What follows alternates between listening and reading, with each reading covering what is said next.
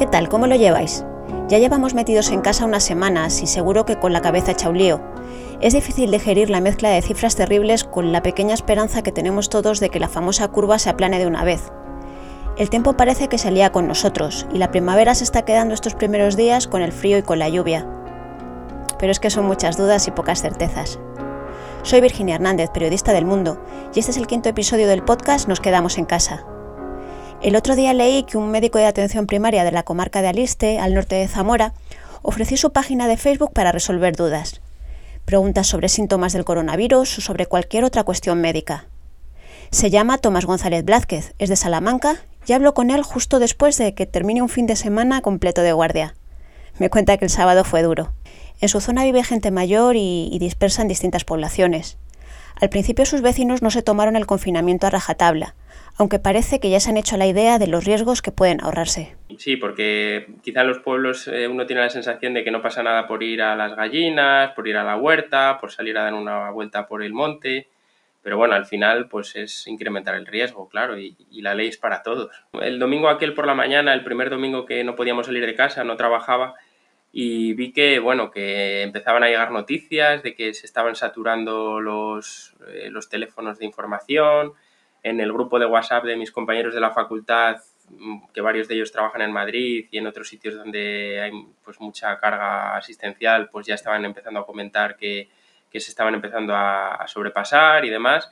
Bueno, pues entonces decidí que, que, yo podía disponer de cierto tiempo pues, para resolver dudas de, sobre síntomas o incluso temas que son, no tienen nada que ver con el coronavirus, pero que claro, la gente ahora mismo se le ha dicho que intente pues extremar un poco la precaución, usar lo menos posible los servicios sanitarios y, pero claro, las dudas sobre múltiples temas siguen existiendo, entonces pues quizá una ayuda a distancia podía, podía venir bien. Pues en principio pensé hacerlo sencillamente en mi página personal de Facebook, pues más orientado a, a los amigos o a gente cercana y demás, y lo, lo, puse y bueno, pues decidí que, que, sería bueno que lo pudieran compartir para llegar a más gente y la verdad es que empezaron a hacerlo.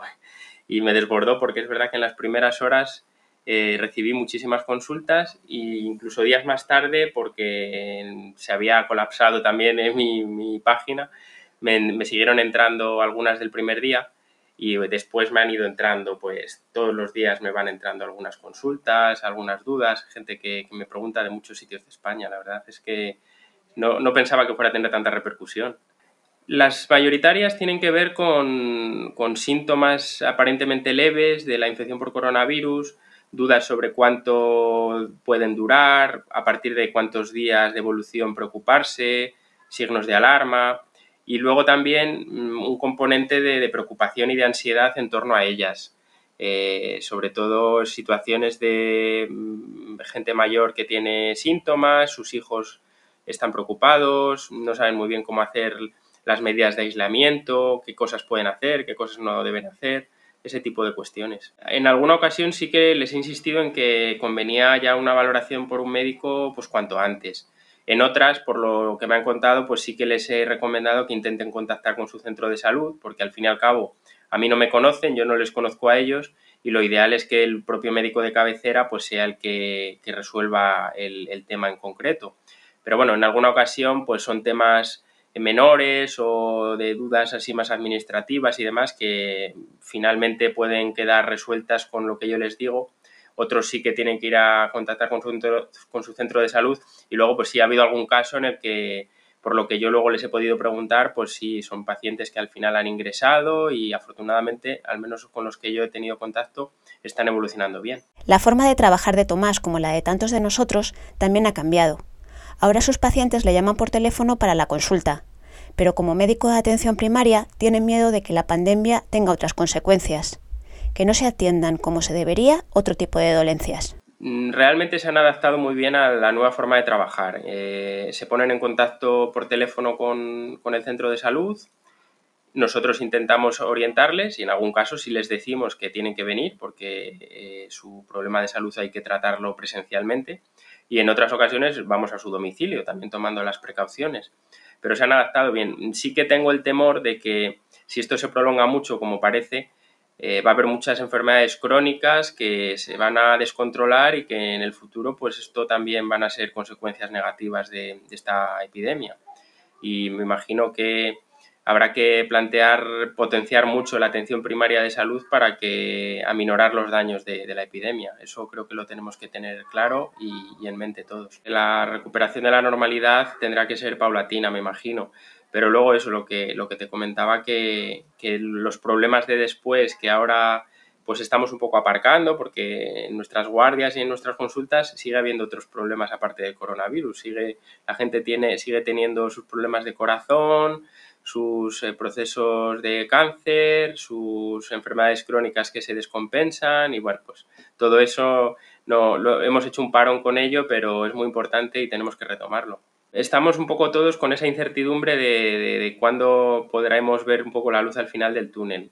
a la vez estamos orgullosos de que podemos estar haciendo una labor que, siempre hemos eh, intentado cuidar la vocación y, estamos preparados, queremos para ello, pero por otro lado tenemos el lógico temor de que vemos que hay insuficientes material de protección, los recursos son limitados y hay que tomar decisiones pues muy duras sobre, sobre los pacientes, sobre con cuáles eh, esforzar y dedicar más recursos y con cuáles hacer medidas pues más paliativas y eso es un, eso a todos nos va a afectar, eso sin duda, tanto a los que estamos en atención primaria como me imagino que de una forma mucho más eh, cruel incluso con los que están trabajando ahora en cuidados intensivos o en plantas de hospital.